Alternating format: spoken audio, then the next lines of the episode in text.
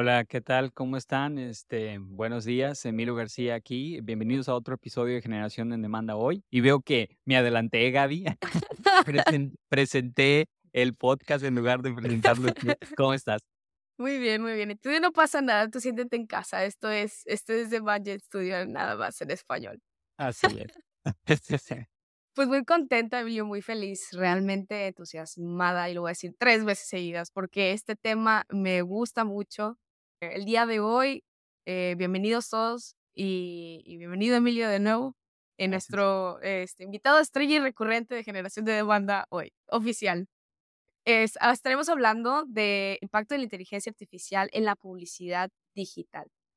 ¿Por qué? Porque es un tema que ahorita está en tendencia, es un tema calientito, todos los días lo estamos viendo, no tenemos realmente el alcance o el conocimiento eh, completo, ¿no? De, de, qué es lo que está pasando con, con las IAs, porque no es algo este, que podamos ahora sí que generalizar con todas las herramientas y maneras en las que podemos utilizarlo, ¿verdad? Hay diferentes tipos.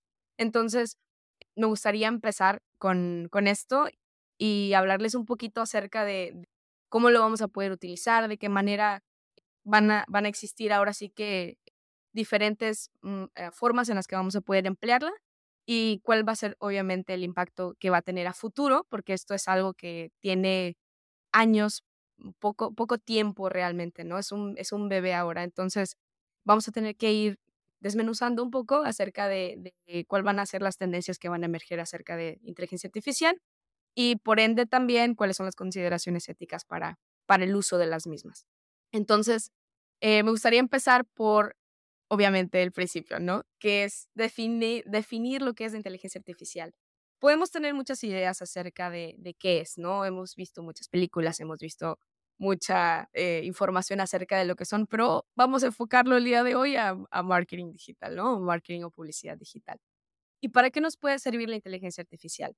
Pues bueno, la premisa de la inteligencia artificial es que se utiliza como un campo, es, eh, está basado en un campo de estudio desarrollado eh, tecnológico, y pues lo que busca es crear sistemas, programas capaces de, digamos que simular o replicar procesos cognitivos que están basados en descripciones propias de la manera en la que nosotros los humanos interactuamos, nuestra inteligencia, ¿no? Entonces, básicamente es el modelo basado en, todos esos procesos y cognitivos de la, del ser humano a algo digital, ¿no? A una manera o un proceso que se va a ir especializando y se va a ir perfeccionando. Lo que hace la inteligencia es que involucra algoritmos y procesos matemáticos complejos para poder realizar esto, porque por obvias razones no podemos eh, tener humanos todo el tiempo trabajando en lo que nosotros hacemos sin descanso como robots. Y pues lo que hace es que este aprendizaje lo hace de manera automática. Eh, se va adaptando y a través de la misma información que nosotros le proporcionamos con nuestras búsquedas, con las mismas eh, formas de, hacerle preguntas, se va perfeccionando y va, va aprendiendo a través de esta experiencia. Básicamente eso es inteligencia artificial en lo que hemos estado enfocando últimamente eh, ahora el marketing, ¿no? o lo que hemos estado viendo con las diferentes herramientas que están en el mercado hoy en día. Y bueno, ha crecido de manera exponencial. Les puedo dar un dato, en el 2021 este, se estima que casi 50 billones de dólares han invertido nada más en la parte de anuncios, que es en lo que vamos a estar enfocados el día de hoy. Y que para el 2025 van a ser aproximadamente 100 billones de dólares. Entonces, imaginen la cantidad de personas inmersas ahorita en el, el desarrollo de estas herramientas, en la implementación, en el constante aprendizaje también incluso de la, del utilizarlas, porque no es, no es sencillo. De hecho, también existen ahora diferentes perfiles que han emergido a través de, de esta conciencia ahora de la inteligencia artificial y literal nuevos son nuevos puestos nuevos puestos y profesionistas, así es, como el prompt engineer o ingeniero de descripciones. Y no es broma, ¿eh? yo sigo varios en, el LinkedIn, la verdad es que... Sí, yo, yo te puedo considerar, Gaby, una, una pionera, una, una ingeniera de, de descripciones en formación. Digo, es decir, es tan nuevo que este, obviamente los primeros ingenieros en descripciones no van a ir a la escuela. Este, van, a, van a volverse ingenieros de descripciones eh, básicamente con lo que estás haciendo, con lo que estamos haciendo, con lo que está haciendo el público, ¿verdad? Que es experimentar, probar, empezar a crear mejores prácticas y e, esa va a ser, ese va a ser tu descripción o trabajo sin que hayas ido a la universidad a, a, tomar cuatro años. Comentarme como, correcto. como prompt engineer, que es básicamente la, la, la premisa, ¿no? Ahora de, de, este puesto, ¿no? Que está ahora, todo el mundo, tú lo ves ahí en, en, en LinkedIn y yo sigo a estas personas que se, se, proclaman así, ¿no? Prompt engineers, gente, y todos están obviamente dedicados al, al, área de marketing, marketing digital, ¿no? Que es enfocado a. ¿Por qué? Porque el contenido que creas, toda la información que tú eh, vas ahora sí que perfeccionando como, como marketer, está básicamente especializado para eso, ¿no? Para buscadores, para, para crear, creación de contenido, creative content, que al final de cuentas no es así como que muy creativo porque pues estás utilizando algo ya preescrito, ¿no? Pero realmente la gran ventaja de la inteligencia artificial es que ahora tú como marketer vas a poder enfocarte en procesos más complejos, ahora sí estratégicos, y desarrollar la parte más técnica a la inteligencia artificial y hacer uno que otro ajuste para poder subir tu contenido de manera, pues, ahora sí que eficaz, ¿no? Y básicamente esta es la, la, premisa, el por qué va a tener impacto ahora en lo que nosotros hacemos como marketers, específicamente para el área de marketing eh, digital o publicidad digital. Y este, de hecho, estaba viendo un dato, Emilio, también que me pareció interesante de SEMrush, ya ves que nosotros utilizamos para el análisis, y dicen que desde que salió ChatGPT, porque hablo mucho de esta herramienta porque hago así evangelizar a las personas de, de ChatGPT, pero hay muchísimas más, ¿eh? De verdad. Este, hablan sobre que en eh, desde que salió Chat, que fue en el 30 de noviembre del 2022, el año pasado, se aumentaron las búsquedas nada más para lo que es, eh, herramientas en, en, marketing digital eh, de IA en un 167 punto y tantos por ciento, nada más, en un mes, de que literal de noviembre a diciembre del 2022.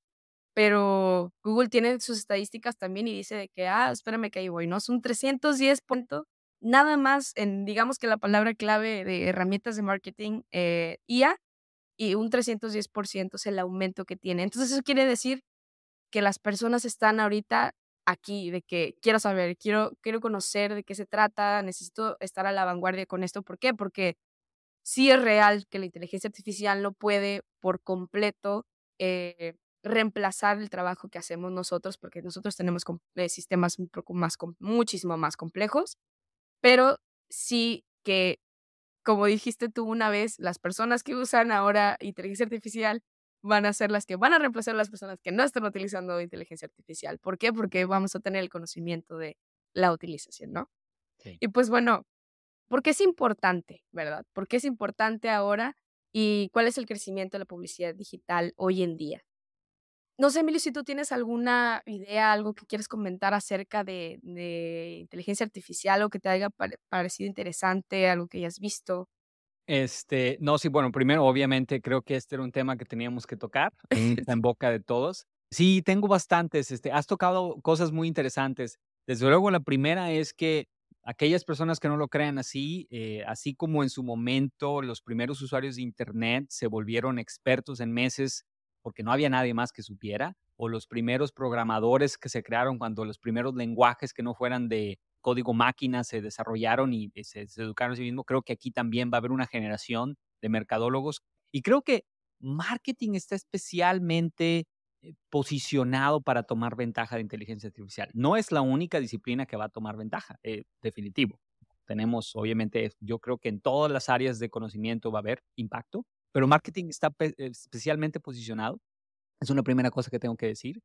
Este, la segunda es, como tú dices, Gaby, em, lo que vino a hacer ChatGPT es a poner en, enfrente del público eh, de manera general todo lo que tiene que ver con inteligencia artificial, porque las herramientas que hacen, eh, que hacen uso de inteligencia artificial han existido por años. Este, tú y yo hemos platicado acerca de que precisamente hay cientos de herramientas de inteligencia artificial que estuvieron trabajando por años en sus propios modelos y que pues finalmente ahora están teniendo bastante exposición. Muchas de ellas, de hecho, simplemente están dejando de usar sus propios modelos y están utilizando el modelo de OpenAI y adaptándolo. También estuve leyendo un poquito acerca de cómo funcionan estas redes neuronales y eh, creo que lo, importante de por qué está sucediendo esa transición con esas herramientas es por lo costoso que es entrenarlas. Porque yo, yo pensaba, bueno, ¿por qué razón si llevas años invirtiendo tiempo en tu propio modelo de lenguaje vas a dejar de usar y empezar a usar otro? Y la razón es por la inversión, o sea, por, porque como entiendo que funciona esto es que, pues básicamente es como funciona el cerebro, ¿verdad? Una red de neuronas que tienen una serie de estímulos y se les premia por algo que hacen bien. Y en este caso, la recompensa es por predecir cuál es la siguiente palabra en una línea de texto, en un párrafo. Pero la diferencia está que para entrenar el modelo necesitas correr procesos de cómputo. De hecho, corres procesos de cómputo con tarjetas gráficas, muy parecida a lo, a lo que pasa con cripto, ¿no? Ah, la minería. Entonces, entre más capacidad de cómputo tenga, más entrenamiento puedes hacer. Y al final del día, ese es el diferenciador de, de plataformas como en este momento GPT y como Google, que como bien dices, ¿no? Google en particular es, tiene años haciendo esto, es pionero. Eh, lo único es que no había encontrado cómo tener el impacto que, por así decirlo, tuvo OpenAI en, en este modelo, lo cual siempre pasa, ¿no? Acaba de pasar con Apple y su este, visor de ah, realidad aumentada. Realidad virtual. Cuando Facebook tiene, tiene años trabajando en eso también. Este, así pasa. Pero estos, el de BARD, el modelo de OpenAI, la diferencia más importante que tienen es la inversión para entrenar al, a la inteligencia, ¿no? Y la otra cosa que para mí es fascinante es que el debate que existe entre si esto es realmente inteligente o no, y eh, yo tenía una conversación con un amigo de muchos años hace unos días en las que platicábamos que para mí la inteligencia es una cosa que emerge de estructuras, ¿no? Eh, creemos, eh, me voy a poner aquí filosófico, pero creemos que conciencia e inteligencia, como siempre han estado de la mano con nosotros, son lo mismo. Y no creo. Creo que cosas pueden ser inteligentes sin ser conscientes. Sin embargo, creo que es casi un prerequisito que para ser consciente tienes que tener al menos cierto nivel de inteligencia, porque la conciencia no es para mí, no es más que una, una inteligencia que es capaz de tener un modelo de la realidad o de lo que considera la realidad, pero en el cual en ese modelo esté incluido a la propia, la propia entidad que está creando. O sea, que pueda separar y decir, este es el modelo de la realidad y esto soy yo y el resto no soy yo. Esa es para mí la definición de conciencia. Pero puedes tener modelos, o sea, puedes tener inteligencia sin tener conciencia y creo que eso es lo que emerge de estas herramientas, ¿no? Mm. Nos, nos, cuestionamos si realmente están pensando o no, pero ese no es el punto. El punto es que si pueden predecir, son inteligentes. Claro. O sea, que es la forma en que detectamos inteligencia en otras, en otras eh, entidades sin saber si son conscientes o no. Una roca no es inteligente porque no tiene ninguna capacidad predictiva. Un insecto tiene cierta inteligencia porque puede predecir en base a su, a su ambiente hacia dónde moverse. Eso no lo hace consciente. No, no se puede comunicar con nosotros, pero puede predecir en base a su ambiente. Entonces aquí siento que estas herramientas de AI es, lo que traen a la mesa y como dices, nos da al menos la capacidad de utilizarla para hacer algunas de las actividades que requieren menos componentes estratégicos, pero eso va a seguir creciendo, ¿no? O sea, así como este modelo por primera vez está teniendo aplicaciones prácticas y hace cinco años no tenía más que aplicaciones muy complicadas, creo que no nos debemos sentar en los laureles y pensar que nada más nos van a ayudar para las tareas tácticas, eventualmente nos van a ayudar también para las tareas estratégicas. Sí. Este, ¿No? Sí, sí, sí, estoy de acuerdo.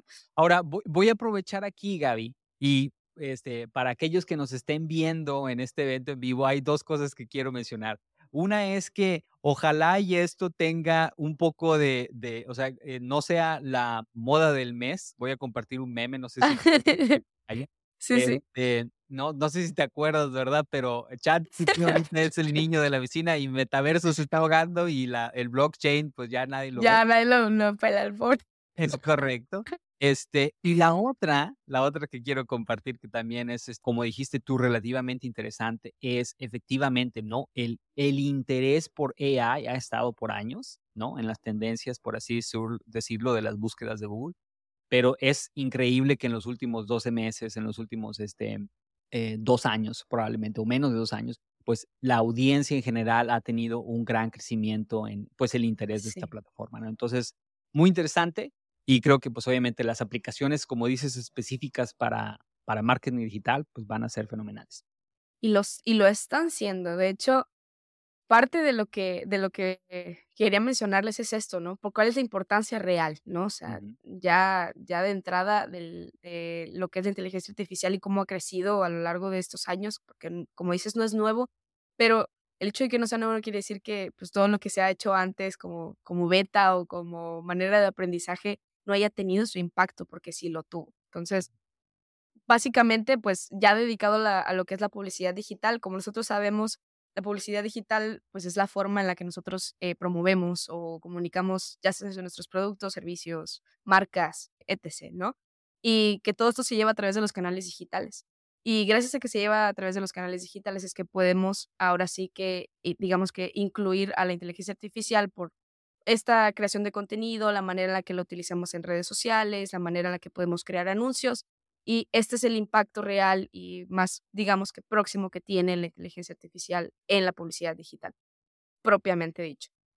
Y pues bueno, ¿por qué es importante? Porque pues debido a que podemos combinarlas, ¿no? ¿Verdad? La manera en la que podemos hacerlo tal vez manual a, la forma en la que podríamos hacerlo con la ayuda de la inteligencia artificial, pues nos ayuda a hacer las cosas de manera, como te digo, más eficaces y eh, dedicarnos un poquito más a la parte de por lo pronto, estratégica o de análisis para poder eh, determinar qué es lo que mejor está funcionando y qué es lo que tendríamos que estar cambiando.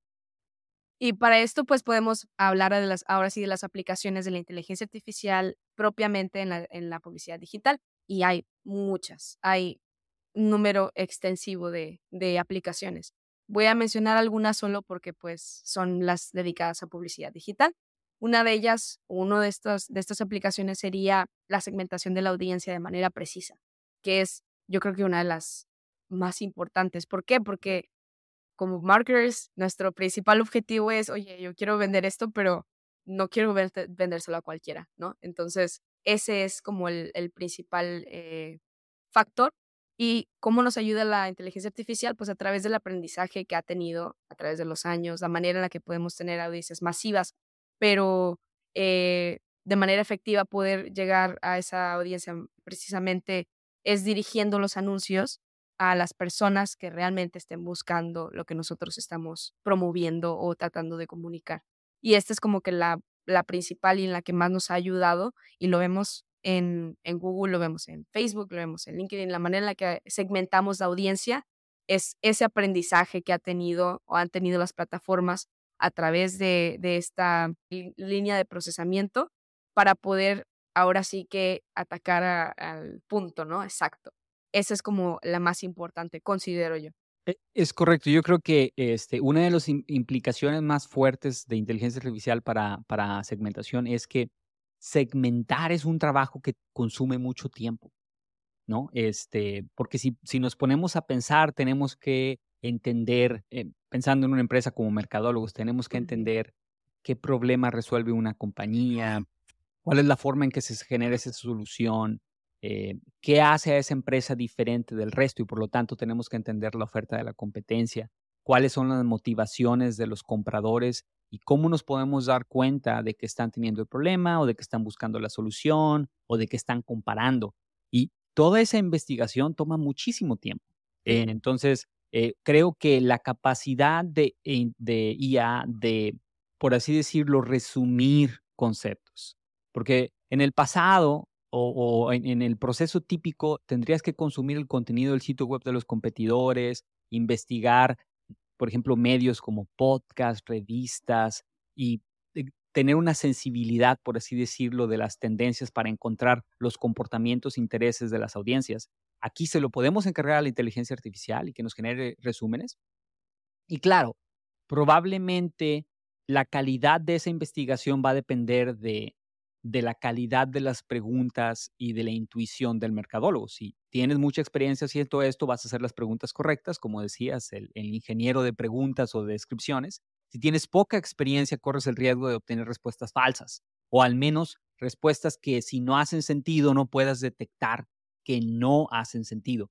Pero si sí las tienes, definitivamente que la capacidad de decir, oye, eh, consume el contenido que está en estas URLs de todos los competidores, consume el, ah, genérame un resumen de los lugares donde estimas que estén las audiencias para estas plataformas en base a estas características, es enorme, ¿no? Entonces coincido contigo, Gaby, en que la investigación de mercado y el análisis de competencia para poder segmentar públicos y descubrir qué mensajes hace, la, hace sentido eh, generar es invaluable, solo que creo que se tendrá que generar una estructura que permita hacer las preguntas correctas.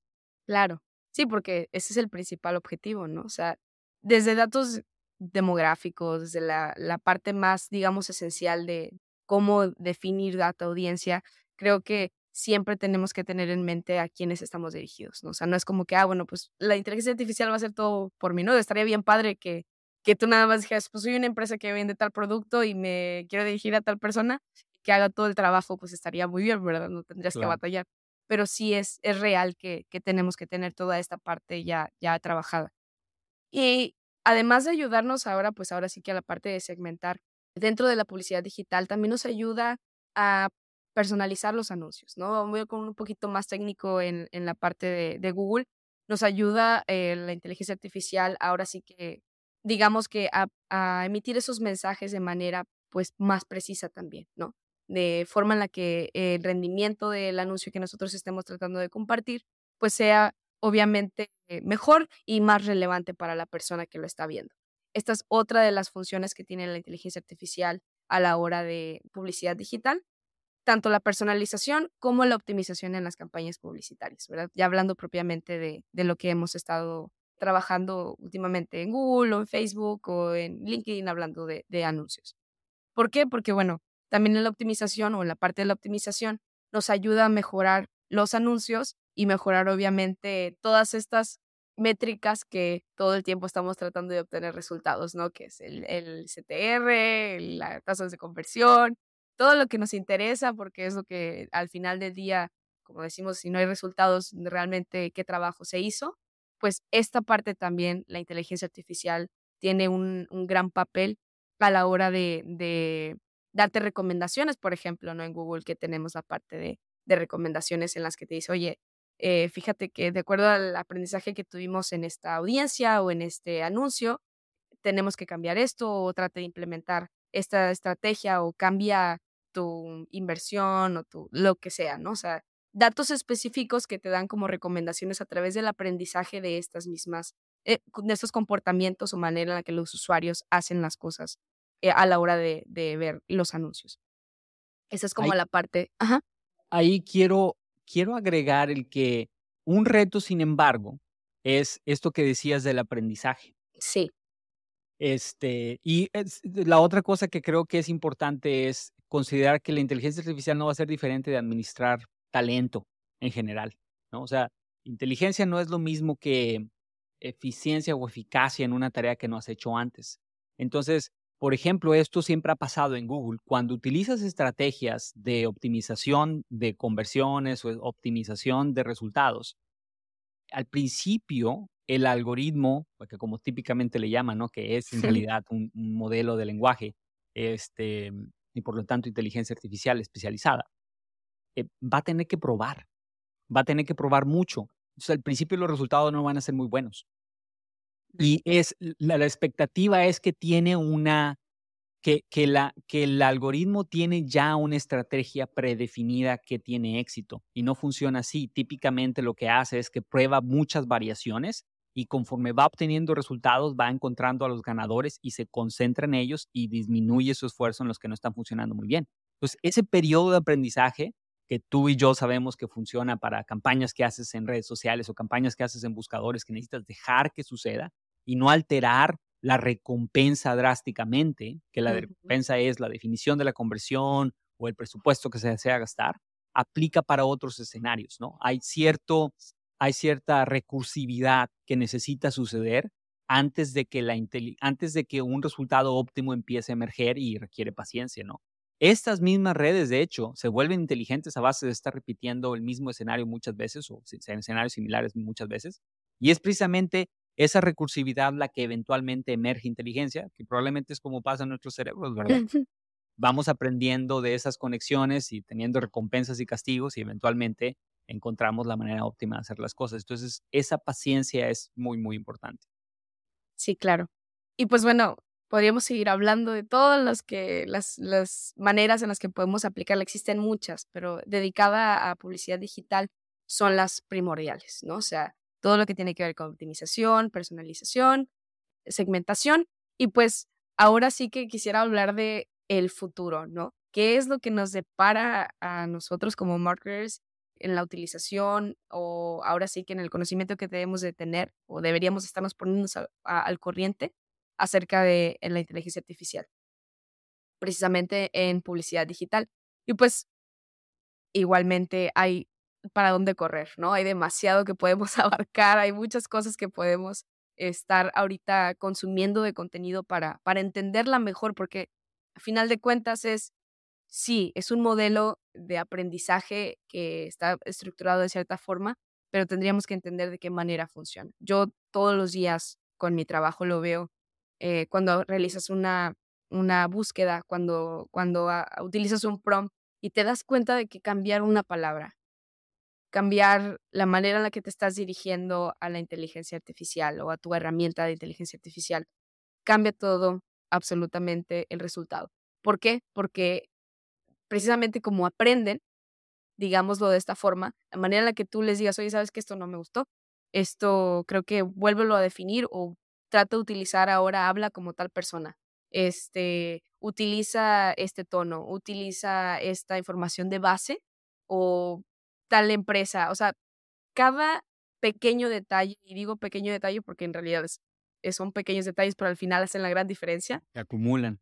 Así es. Y de esa, forma, de esa forma es la que tú te vas dando cuenta, oye, ¿quién está aprendiendo? ¿La inteligencia artificial o estoy aprendiendo yo a la hora de utilizarla para poder generar lo que, lo que de antemano debería de estar generando mi mente, ¿no? O sea, es, esa, esa me encanta. Yo, yo también le digo, de hecho, le digo a Adriana, a mi esposa, que para mí, este, una de las cosas padres de estas herramientas es como, es como un soundboard, ¿verdad? Como un, una persona, ya ves que en la mayoría de la literatura científica está este comentario de que personas como Newton y Pascal y Descartes por lo regular tenían una o dos personas con las cuales mantenían correspondencia y platicaban acerca de cosas y sobre todo trabajaban juntos en problemas. Y hay una razón por la que haces eso, porque de lo contrario, e, este, estás en tu cabeza nada más dándole vueltas a la misma idea sin salir de ella. Y cuando tienes a alguien, que en este caso este es este, eh, IA, eh, al que le puedas vaciar esa información y ver qué piensa, refina tu pensamiento. Y eh, bueno, y creo que lo hemos tocado varias veces, pero como dices tú, es la calidad de la salida va a depender de la calidad de los, de los inputs, ¿no? De, de lo que nosotros preguntamos y cómo lo hacemos este, y de la forma que estructuramos nuestras ideas. Sí, claro. ¿Y cuál es el futuro entonces? ¿Qué podemos esperar, no? Pues automatización avanzada. De entrada sabemos que la automatización ya tiene su nivel, ¿no? Ahorita la hemos estado usando para diferentes procesos. Sabemos que tenemos que tener conocimiento previo de los procesos que hacemos y perfeccionarlos antes de poder realmente automatizarlos, pero va a avanzar a un nivel casi perfecto, ¿no? O sea, no vamos a tener que preocuparnos realmente a la hora de, automatizar. Pues no estoy diciendo que no, pero por el momento sí debemos estar prestando atención, pero digo, porque hasta a mí me pasa y a todos nos pasa, pero sí va a llegar a un punto o a un nivel en la que en el que esa capacidad de análisis y de optimización que tengan las, las IAs va a ser muy, muy alta. Otra de ellas es las, son las experiencias inmersivas, como estabas hablando ahorita del, del metaverso, ¿verdad? ¿Cómo va a facilitar la, inteligencia artificial a la hora de, creación de experiencias publicitarias para nuestros consumidores tan este, extraordinarias que vamos a traer ahora sí que su atención por completo pues a través de, de estas experiencias inmersivas? Esperemos que el metaverso ahora sí tenga su entrada, ¿no? A, yo que se están tardando un poco, pero tienen todo para, para poder realizar esto, ¿no? ¿De qué manera puedes ahora sí hacer publicidad con todo este tipo de, realidad o realidades virtuales, ¿no? Que están, que están tomando juego ahora en, en el mercado. Esa es una de las, otra de las, de la, de los puntos que estamos esperando, ¿verdad? Que ya estén dentro del, ahora sí, del menú para poder ir viéndolos. Y a través de esta, de lo que podemos esperar, pues cuáles son las tendencias, ¿no? Ahorita, ahorita que podemos tomar en cuenta como parte de la inteligencia artificial, pues hay igualmente, hay muchas, y dos de ellas que a mí me parecen muy interesantes y no sé si tú las has este, visto, Emilio, pues y son los principios básicos de la inteligencia artificial en realidad. Que es el procesamiento del lenguaje natural, que es la manera en la que la inteligencia artificial aprende, ¿verdad? Mm. Todo esto está basado en una rama de la inteligencia artificial que permite a las máquinas, o a la inteligencia artificial, porque suena, suena muy así como el, robot, este, suena, mucho a ciencia ficción, pero pues sí, a comprender y procesar el lenguaje humano. O sea, de qué forma la inteligencia artificial va a utilizarnos con nuestro modelo, de qué manera va a ir avanzando, ¿no? Esa es la tendencia que hay ahorita. Cómo está eh, procesando esa información, cómo está aprendiendo a través de nuestra estructura neuronal, como, como dices, esta información y de qué manera la está perfeccionando. Esa es, esa es una, el aprendizaje automático y, eh, perdón, el, procesamiento del lenguaje y la siguiente es el aprendizaje automático eh, impulsado por los datos o como le llaman Data Driven ah, Machine Learning, que este sí es la manera en la que nosotros le entregamos información a la inteligencia artificial para que entienda lo que le estamos pidiendo y aprenda a través de experiencia. Y esos datos que analiza los use como aprendizaje para seguir generando respuestas predictivas, pero que siempre sean las más precisas, ¿no? Lo que nosotros le estamos pidiendo. Entonces, esas son como las tendencias ahorita que hay, que la gente está como más ahorita buscando, oye, ¿qué es? ¿De qué manera eh, funciona? ¿Qué es lo que debería de estar yo aprendiendo? O tratando de, de, alcanzar ahorita para que esté a la vanguardia en inteligencia artificial, en herramientas de inteligencia artificial y cómo poderlas utilizar a futuro, ¿no? Yo estoy de acuerdo contigo. Creo que, como dices, las cosas que se ven que hacia dónde van es, al principio yo me preguntaba por qué, por qué este modelo está construido de la manera que está construido, ¿no? Que es creo los parámetros y creo las recompensas y gasto cómputo y le alimento un set de datos y luego congelo el set, ¿no? Y entonces, ah, desafortunadamente lo que pasa ahí es que, como dices tú, ¿no? O sea, toda la información adicional no está en el set básico, sino que se queda en cada usuario que hace prompts, ¿verdad? O sea, la, la, inteligencia, en este caso GPT, sigue aprendiendo más, pero solo por tus prompts por usuario, en lugar de poner todo eso en la capa general. Este, pero creo que es algo apropiado por la preocupación de no tenemos todavía una clara idea de cuáles son todas las capacidades que emergen de ese entrenamiento. ¿no? Esa es la parte que algunas personas obviamente tienen, tienen preocupación y creo que es válido. O sea, mientras no tengamos una clara idea de cuáles son todas las propiedades que pueden emerger y que no comprometan a la humanidad, vale más congelar el set de datos, probar y luego después reentrenar otro con otro set más grande, una versión más avanzada. Pero definitivamente que si eso logra avanzar, pues sería bueno que se comportara como Google, ¿no? O sea, que es capaz de incorporar información en tiempo real, reindexar y actualizar en base a cosas que están sucediendo en tiempo real, en lugar de que te diga, oye, pues no tengo información más que del 2021 para atrás. Es una tendencia muy importante. La segunda, yo creo que ChatGPT es en este momento lo que en su momento eran este, las interfaces de sistemas operativos como MC2, ¿no? O sea, eh, no dudo que, va, a seguir habiendo un uso extensivo del ingeniero de preguntas o descripciones, pero la interfaz en texto con las capacidades que tenemos ahorita, pues es bastante primitiva. Definitivamente que necesitamos evolucionar a poder interactuar al menos de manera gráfica, como si fuera un sistema operativo tipo Windows o eh, Mac OS, en donde podamos arrastrar y conectar y usar ya sea un navegador, el, mouse o usar las manos en el, en el AR este, o nuestra voz. Y finalmente creo que la última es que instanciar físicamente la inteligencia, ¿no? O sea, pasar esta capacidad de herramientas como Siri a interacciones con, con altavoces y obviamente con toda la parte de la robótica, ¿no? Este, para poder darle me voy a inventar aquí la palabra, pero fisicalidad, ¿no? A, esta inteligencia artificial en lugar de que sea simplemente un chat o, una, una conversación sin sonido. Pero obviamente, pues esas son cosas que van a venir. Estoy seguro que hay mucha gente trabajando en eso. Quién sabe cuánto tiempo vaya a tomar, pero creo que ese es el camino hacia, hacia, hacia seguir creciendo esto. Y para nosotros, mercadólogos, en cuanto a las tendencias, es definitivamente, como dices, ¿no? Cada evolución va a eliminar una cierta cantidad de funciones y trabajos, pero este, como el chiste de correr contra el oso, lo único que necesitamos hacer es correr más rápido que la otra persona, no más rápido que el oso. Aquí es igual, ¿no? Aquí la preocupación para los mercadólogos no es que nos vayamos a quedar sin trabajo, más bien es los que no aprendan a utilizar estas herramientas son los que no van a tener más crecimiento y los que se suban al barco, por así decirlo, pues van a crecer junto con, con las herramientas como lo hemos hecho en otras olas, en programación, internet, este, marketing digital tal cual, ¿no? Finalmente quiero, quiero decir que siento yo que estas capas siempre crecen, pero la, la generación anterior siempre sobrevive de alguna manera, disminuida en un nicho, pero siempre presente, ¿no? O sea, tenemos ya décadas utilizando medios electrónicos para leer y los libros no han desaparecido.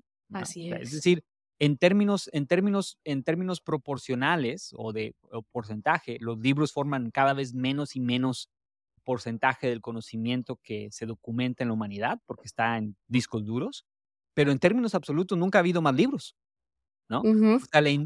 hay más libros que nunca. Es solo que el nivel, la cantidad de conocimiento almacenado en ellos es cada vez más pequeña comparado con todo el conocimiento que se almacena digitalmente. Y creo que lo mismo va a pasar con algunas funciones, ¿no? En el caso de Internet o en su momento lo que pasó con las, con las tiendas virtuales y de e-commerce, ¿no? Definitivamente que ahora cada vez más el e-commerce sigue siendo el mecanismo más común, pero eh, quiero pensar que se sigue vendiendo más cosas que nunca físicamente. ¿no? Es solo que pues ahora las tiendas físicas tienen un, forman cada vez más un porcentaje más pequeño, pero todavía hay quien va y se hace un traje a la medida, todavía hay quien va y compra eh, productos hechos a mano. Pues eso no, eso no va a desaparecer, solo que se va a hacer más pequeño, ¿no? Entonces, también va a haber un nicho que va a sobrevivir. A ver quién, quién quiere seguir escuchando discos en vinilo. Eh, Muy eh clásico, es que los clásicos, Emilio, ese es el detalle. Los clásicos. Así es. Entonces, este, para aquellas personas que no quieran este, o no eh, estén interesadas, siempre va a haber un espacio, desde luego, para, para hacer las cosas como se hacían antes de inteligencia artificial. Tradicionalmente, así es. Y pues bueno, me gustaría también cerrar con que ah, sabemos que la inteligencia artificial ofrece muchísimas posibilidades, muchas facilidades también de entrada, pero también hay desafíos que tenemos que tener y tomar en cuenta, y son de la parte ética, ¿verdad? Para, para poder entenderlo de esta forma, pues tendríamos que tomar todo lo que, esta parte que estamos viendo, así como, como lo vimos como beneficio, también ver la otra parte, ¿no? La contraparte, que son los riesgos de utilizarla sin supervisión real. ¿Por qué? Porque, como les comenté, hay muchos riesgos que implican el no una supervisión real de un ser humano para poder utilizar la inteligencia artificial en la misma automatización de los procesos, estar viendo que estén corriendo correctamente, que estén utilizándose las herramientas correctas para, para lo que estamos tratando de hacer. Y pues son esas implicaciones que debemos de tomar en cuenta también a futuro para poder utilizarla de manera no solo eficaz, sino pues obviamente eficiente, ¿no? Y son esas recomendaciones éticas en su aplicación o uso y te incluyen desde, desde, esa, desde esa parte del de, análisis de un ser humano hasta la transparencia, transparencia misma y la flexibilidad que tienen las inteligencias artificiales para brindarnos información certera que realmente podamos utilizar y que no quedemos como el típico, oye, pues esto que lo escribió un robot o qué, o sea, ¿qué es esto que estoy viendo? ¿Sabes? Es el, el, el a, a, donde está apuntando la inteligencia artificial, que es que notes la diferencia entre esto lo escribió un robot, a lo escribió o lo dijo un ser humano desde su capacidad, ¿no? Sí, creo que como dices, es este, creo que va a ser cada vez más difícil identificarlo y va a ser necesario más bien eh, contar con los mecanismos, no necesariamente para distinguir la diferencia, sino para saber si fue ayudado o no a través de inteligencia artificial, ¿no? Creo que eso es un elemento interesante. Y en la parte ética, obviamente no, no tengo ningún nivel de experiencia en cómo, en, los diferentes mecanismos, pero algo intuitivo para mí es cómo la humanidad sigue creando, em, creando ética en la siguiente generación, ¿no? Es el mejor ejemplo, ¿no? O sea, los padres poco a poco son menos, vamos a decir, poderosos, si quieres verlo así, en su influencia en el mundo conforme nos vamos haciendo eh, viejos, y estás a expensas de este, esta otra entidad que es más fuerte y que tiene más poder, control y, todas estas cosas. Y la única manera en que puedes influenciar su comportamiento es enseñándole pues lo que representa comportarse éticamente, moralmente en la sociedad. Y creo que aunque suena así medio fantástico, ¿no? Eh, uno de los caminos probablemente va a ser enseñar a través de ejemplos. Este, eso no quiere decir que no vaya a existir comportamientos no éticos o inmorales de parte de estos agentes, y algunos desafortunadamente entrenados con ese propósito, y vamos a tener que encontrar la manera de, como tenemos mecanismos actualmente para, para recompensar comportamientos éticos y morales y castigar los que no lo son, eh, crear algo similar, porque no veo cómo podemos garantizar al 100% con solo reglas, ¿no? Este, que, la, que las inteligencias artificiales se comporten ética y moralmente, como no hay ninguna garantía de que porque escribes una constitución y pones leyes, las gentes van a seguir. La van a seguir, así es. Las personas van a seguirlo. Este, no es nada más escribirlas, es internalizarlas y debe, estoy seguro que eventualmente va a haber una forma de que esas inteligencias puedan absorber esos conceptos de la misma forma, por, su propio beneficio, ¿no? Que aquí es igual, ¿no? Hay, hay un beneficio para la humanidad o para los seres humanos como individuos en seguir las normas éticas y morales de una sociedad.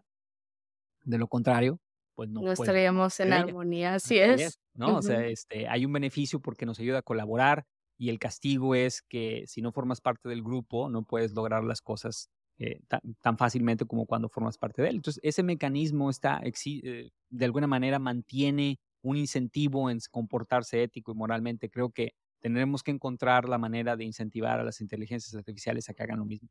Claro. Y estoy de acuerdo, Emilio. Pues bueno, Muchas gracias por haber estado el día de hoy. Muy contenta, me encanta este tema. Ojalá tengamos más oportunidad de hablar ahora sí de las consideraciones más precisas y de lo que estamos haciendo como tal, ¿no? Todo, todos los días les puedo dar una, una cátedra, ¿no? De lo que tengo que hacer todos los días de crear contenido si lo quieren ver. Este, y pues bueno, les agradezco mucho el haber estado el día de hoy y esperen un nuevo episodio no sé, Emilio, ¿algo que quieras decirle a la audiencia? No, pues muchas gracias. Gracias por la oportunidad de filosofar a esta hora de la mañana en viernes. Este, y, estoy de acuerdo contigo. Creo que hay que aterrizar este tema en futuras conversaciones más específicas. Este, como saben, para aquellos que nos escuchan con cierta regularidad, estamos trabajando también en una serie de eventos más tácticos en donde podamos compartir algunas de las cosas. Y bueno, Gaby, estoy seguro que nos va a apoyar por ahí con algunas explicaciones de cómo utiliza eh, eh GPT y otras herramientas como Copy AI para poder hacer algunas cosas concretas. Bart también, sí es. Exacto, y, y, no tenerlo en el plano astral, ¿no? O sea, cómo podemos sacar ventaja de esto para que puedan, eh, como mercadólogos y como expertos en generación de demanda, tomar ventaja de estas herramientas. Entonces, pues muchas gracias, Gaby, y platicamos muy pronto. A ti. Hasta luego, Emily. Hasta luego.